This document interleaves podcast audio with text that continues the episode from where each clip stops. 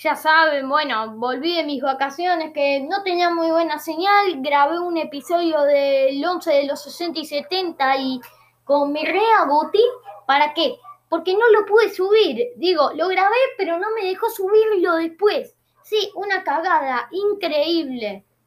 Y bueno, che, mm, como me digo, me da refiaca comenzar otra vez con eso. Bueno, voy a pasar a los 70 y 80, pero es el próximo fin de. Y, pero no, hoy vamos a hablar, ya todos saben, de los octavos de la Champions. Se vienen entre hoy y mañana los primeros cuatro duelos y después las próximas semanas, bueno, hay otros cuatro duelos martes, miércoles que ojalá pueda ver, digo, ahora ya en vacaciones justamente poder verlos y que los pasen, digo, no es un lujo que siempre me pueda dar, ¿no? Porque en la vacación es dudable de que lo vayan a pasar.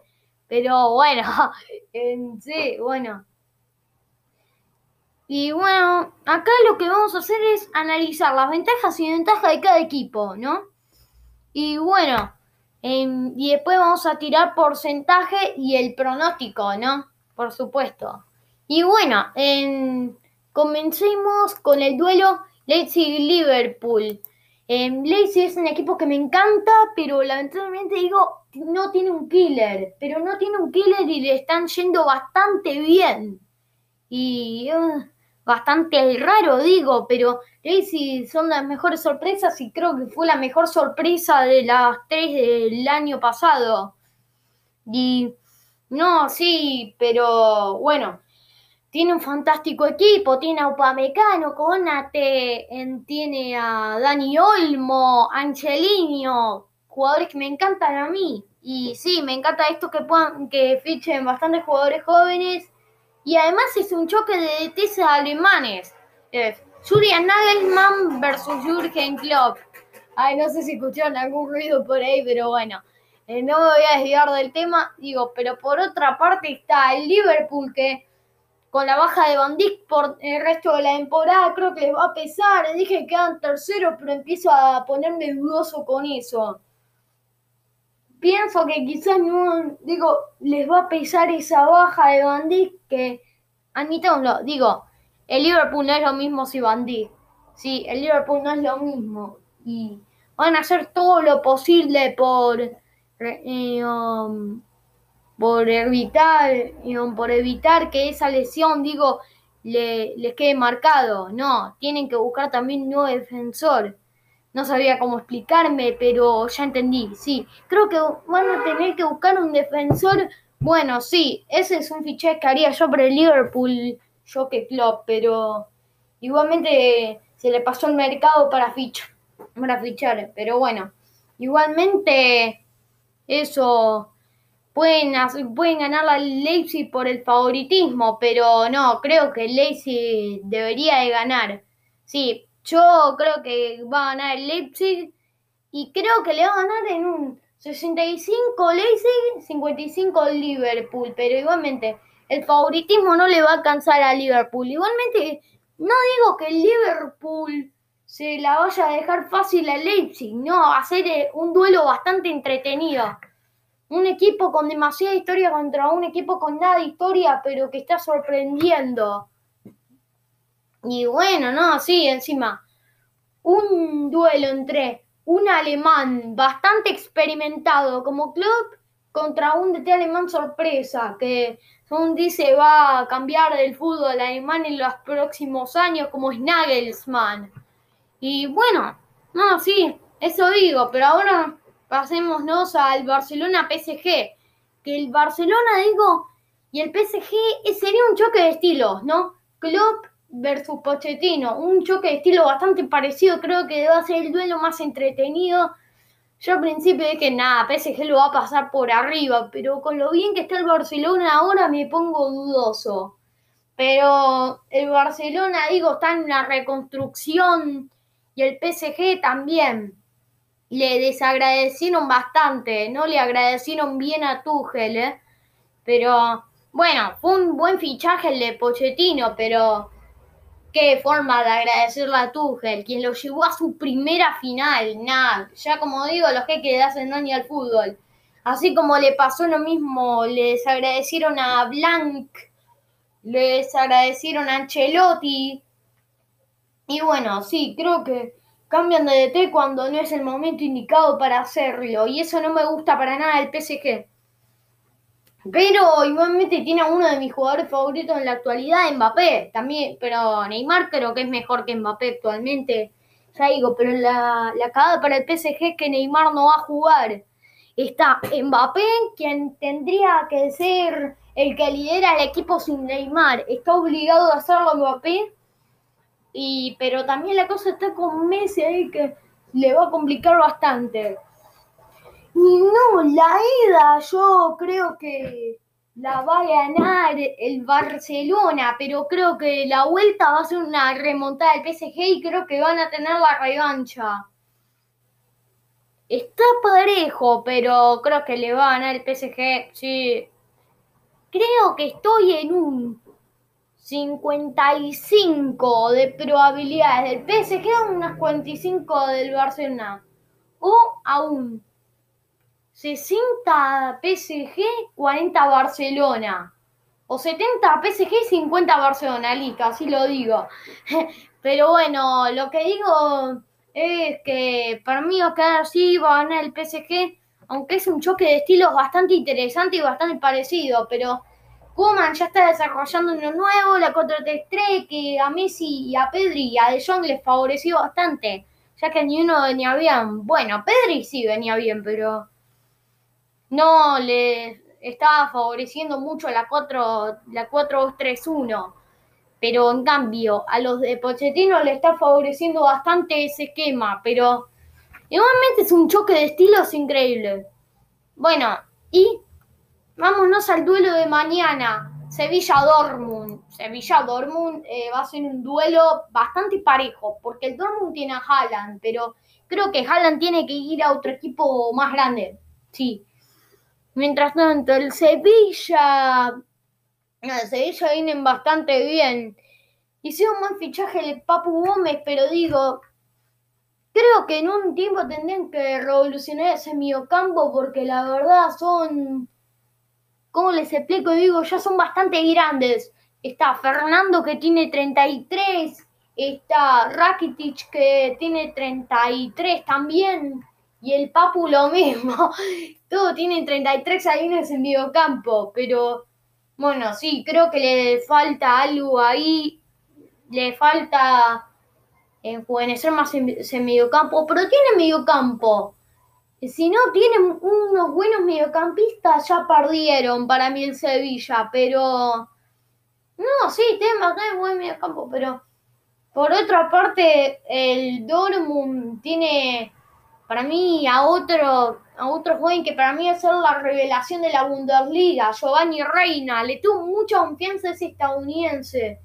También está Jude Bellingham, Reinier, por supuesto líder ahora, Haaland, Sancho, que no me está gustando a mí, Royce, mi favorito del Dortmund, porque él le fue fiel al Dortmund y creo que por eso es mi favorito. Digo, me caen muy bien los jugadores fieles. Y no los traidores como cierta persona, ¿verdad, Gotze? Pero Gotze no, sí. Ya soy argentino, ya sabrán por qué no me cae bien Gotze y no me gusta. mejor, bueno, en serio, mejor no hablemos de eso. Eh, bueno, che, pero... No, sí. Va a ser un juego parejo, porque digo, tiene también a muy buenos extremos. El 7, bueno, 7 digo la posición, pero en realidad es el número 5, Ocampos. Y por izquierda está el Munir, que no, sí, son excelentes jugadores. O por derecha Munir o por izquierda Ocampos, pero bueno. Y de 9 está el Nesiri. Y en el arco Bachile, que es un bastante buen arquero. Y no, sí, pero el Dortmund lo que me gusta es que tiene una plantilla más enjuvenecida y digo, tiene bastante promesa. Digo, es un proyecto más a largo plazo que se están reconstruyendo después de la salida de Lewandowski em, y otros más. Y creo que eso le va a pesar, pero digo, Dortmund actualmente no viene bien, no viene bien. desde la destitución de Lucien Fabre, para mí tampoco llegaron bien de la cuarentena. No, no, digo, no hay que desmentir eso porque es verdad. Y bueno, yo creo que, sí, creo que al Dortmund le va a pisar eso, pero va a ser un duelo, ay, bastante parejo. Creo que pueden empatar este partido. La vuelta no sé quién lo ganará, no sé, pero creo que esto va un... Sí, no, para 55 Sevilla y 45, 45 Dortmund, sí. Pero está parejo, está parejo, sí. Me, costó bastante decir esto porque el Dortmund tiene una plantilla que me encanta, pero el Sevilla también es mi favorito de la liga y creo que voy a por esos. Y no sé, pero le tengo bastante cariño al Sevilla, pero me encanta la plantilla del Dortmund, igualmente. Lo que yo quiero que pase también puede ser que gane el Dortmund, me gustaría que pase, pero creo que va a ganar el Sevilla porque viene mejor, mucho mejor que el Dortmund, pero Dortmund tiene mejor plantilla que el Sevilla, es que está parejo. Vamos con el cuarto duelo. Porto versus Juventus. Bueno, sí, la Juventus tiene el factor cristiano, pero ya no solo cristiano, que tiene una excelente plantilla. Está Kulusevski, Morata, Dybala. Ya no solo porque a mí me encanta la Juventus, digo. Y ya digo, sí, tengo una familia también muy fan del calcio, pero bueno, digo, sí, pero creo que puede ganar, tiene que ganar. Creo que mañana puede costarle bastante a la Juve. Creo que va a ser un empate, 1 a 1, 2 a 2, pero que va a comenzar dominando el Loporto, porque la Juve no estuvo ganando los últimos partidos. Y creo que puede meter bastante presión ese factor. pero bueno, en la vuelta en casa creo que ahí Juve va a mostrar todo su mejor poder y creo que le va a ganar a Loporto. Sí, eso digo, sería un 70% Juventus y un 30% Oporto de probabilidad. Pero tiene probabilidad de Oporto, poca pero tiene probabilidad. Así que cuidarnos de Oporto.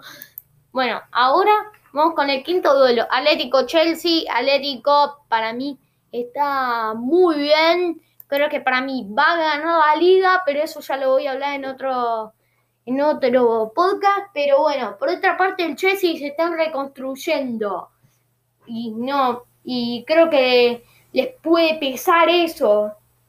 Además es que ni uno de los jóvenes viene bien, Havertz viene muy mal, Sijek también, Werner también, Chilwell no viene tan mal. No viene mal Chilwell. No necesitan para mí fichar Havertz con Mount está bien fue de los fichajes más caros de la historia del Chelsea, pero cuando estaba Mount ahí tenían que apostar más por los, por los jóvenes. Pero no. En cambio, el Atlético que viene de fichar bastante bien, fichó a Suárez, fichó a Musa Dembélé para cuando se retire Suárez, em, fichó a Condovia, que son fichajes que me encantan a mí esos. Y Suárez, bueno, sí, para aportar experiencia y puede enseñarle ahí a Joao Félix unas cuantas cosas que tiene que saber del fútbol, que no, sí, creo que es, uh, eh, además, Joao Félix versus Timo Werner va a hacer eso y creo que ese duelo se lo ganaría Joao Félix y el Atlético porque Suárez puede aportar bastante experiencia, así que creo que sería un 80% del Atlético de Madrid y un 40% Chelsea. Pero ya lo digo, igualmente Chelsea vino bien, vino bien. Un muy buen debut de Thomas Tuchel ahí. Y creo que puede ir mejorando en las próximas temporadas, pero están en reconstrucción el Chelsea. Y la Juventus también, pero digo, en la Juventus para mí no va a ganar la Champions, pero creo que, en que pueden sorprender con Pirlo. Sí, eso creo que pueden hacerlo tranquilamente. Pero revelación no porque la Juve viene bastante bien siempre en Champions. El tema es que pechean siempre al final y eso les cuesta.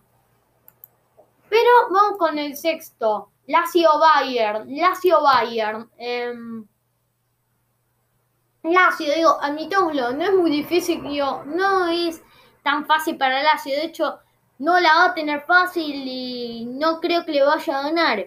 Pero creo, nunca descarté que Lazio se la pueda dejar difícil al Bayern. Guarda, que el Atlético eliminó al Liverpool, que era el más favorito a ganar otra vez, así que todo es posible con eso. Pero no, para mí Lazio le va a ganar al... No, mentira, jodía, no le va a ganar al Bayern. Bayern le va a ganar al Lazio, pero creo que no por tanto como parece que le puede ganar. Confío mucho en la Lazio, pero creo que le doy un 90% al Bayern y un 20% al, a la Lazio. Hmm, sí. Pero ese mínimo de probabilidad creo que puede funcionar a veces. Sí, a veces el no tener favoritismo puede llevar muy bien a los equipos sorpresa. Por ejemplo, como le pasó al Leipzig con el Atlético y también con el Tottenham. Sí, igualmente, yo ya tenía el presentimiento de que le iba a ganar Tottenham. Pero, bueno, igualmente, creo que el dinero no compra felicidad y te lo demostraron todas las sorpresas. El Atalanta lo demostró. que son 11 contra 11 y todo puede pasar ahí. Y si trabajan juntos, pueden, pueden llegar a cualquier lugar. Y bueno, sí, eso me encanta del Atalanta. También me encanta del Leipzig, del Ajax em, y de las otras sorpresas que estuvieron habiendo a lo largo de esta década. Y bueno, pero no, sí, yo creo que Bayer va a ganar este duelo, sí, obviamente. Pero ahora pasémonos al séptimo duelo, que va a ser Atalanta versus Real Madrid. Ah, bueno, tampoco digo este duelo está parejo, eh, está bastante parejo. Pero yo creo que va a Real Madrid. Pero no descarto que el Atalanta es la sorpresa, ¿eh? No descarto que sorprenda otra vez, pero ya no es sorpresa el Atalanta porque digo, este proyecto con el, con el presidente, digo, viene desde la temporada 2009-2010, viene toda una década ya ese proyecto. Así que no sería sorpresa. Además que el Madrid viene muy mal. pero bueno, no sé. No sé cómo quedará en la liga, pero no, no sé si ya estaría bastante lejos. La liga, pero bueno, no sé. Creo que igualmente, creo que el Madrid va a ganar, pero lo mismo. Creo que va a ganar por poco. Digo, creo que va a haber un va a haber, no sé, creo que es un 70 Real Madrid, 50 Atalanta, pero el Atalanta va a ganar algún partido porque ya no necesita del Papo. Y bueno, pero la desventaja es que no comenzaron bien y eso les puede pesar bastante. Y el Madrid que tienen que estar motivados porque la liga está quedando lejos y les da tiempo lleno para concentrarse en la Champions. Y bueno, sí, pero sería un 70 Real Madrid y un 50 Atalanta. Pero tiene mucha probabilidad del Atalanta, ¿eh? No digo que no la tenga. Pero, lo es complicado. Y, pero, bueno, sí. Y, pero también vamos a pasar hablando ahora de otro candidato a hacer revelación, el Blackback, que, pero este, se enfrenta para mí al que creo que va a ser el campeón. Creo que se va a enfrentar al Bayern en la final, el City de Pep, y creo que rompería su récord. Derrotaría a la máquina ahora alemana, a la que Pep les enseñó ese estilo de juego que eh, hizo en el Barça y actualmente usaron algo muy parecido y están ganando. Y mm, Ancelotti quiso poner su estilo, pero los, del Gran Bayern ese no lo dejaron ni ya digo, le hicieron la cama. Pero no sé cómo hubiera quedado si, si el Bayern hubiera sido ancelotista. Digo, pero en lugar de ser guardiolista, pero no, no sé cómo hubiera quedado. Creo que les hubiese costado adaptarse para el principio, pero creo que hubiesen ganado bastante. Quizás no hubiesen ganado la Champions por tanta paliza, les hubiera costado un poco más si la ganaban, pero bueno, creo que eso hubiera pasado, pero bueno. Igualmente, el City estaba demostrando un juego muy visto y creo que merecen ganar, sí, así lo digo. Sería en, Pep Guardiola contra su anterior equipo y estaría superando un récord si lo... No sé, quizás gane el triplete o el doblete, Pep. Ya digo, para mí gana la Premier, pero... Em, puede ganar la Champions, ¿eh? Nunca lo descartaría. De hecho, no sé. Me molesta, digo, que los que sean más fuertes al City, pero ahora me cae mejor porque digo, Guardiola es un DT que hace jugar bastante bien a sus equipos y les enseñó a los bávaros que la pelota no es solo para tenerla, es para, digo, seguir jugando ahí. Digo, toquetea para jugar hasta la ofensiva. Así, si hubiesen seguido el juego, dudo, que, dudo mucho que hubieran ganado la Champions 2020, pero bueno, digo, Pep estaría superando un récord que consiguió en el Bayern. que creó al al actual campeón y pero podrían derrotar el imperio que él mismo creó, pero bueno, estamos para hablar acá con del partido contra el Mönchengladbach que yo creo que va a ganar el City, va a ganar el City. Pero la desventaja que tiene es que no hay tan buen killer. Digo, Gabriel Jesús es una especie de Firmino. Tiene muy buenos movimientos y es completo, pero le falta un poco de gol. Y el Kun Agüero, bueno, sí, está, le está poniendo mucho al string con Ibai y con, el, y con el Rubius y con otros más, pero bueno, creo que eso le puede cambiar a algún agüero. Creo que algún agüero tendría que mejorar un poco los Champions. Pero no, creo que el City igualmente creo que le va a ganar, pero eh, no descartaría que el, que el Blackback no se la deje fácil. Digo, a mí me gusta que los duelos sean parejos y bueno, realmente yo creo un 80 de probabilidad City. No, para 90 de probabilidad City y 20 el Monje Blackback. Pero bueno, esa creo que es mi predicción y mi porcentaje.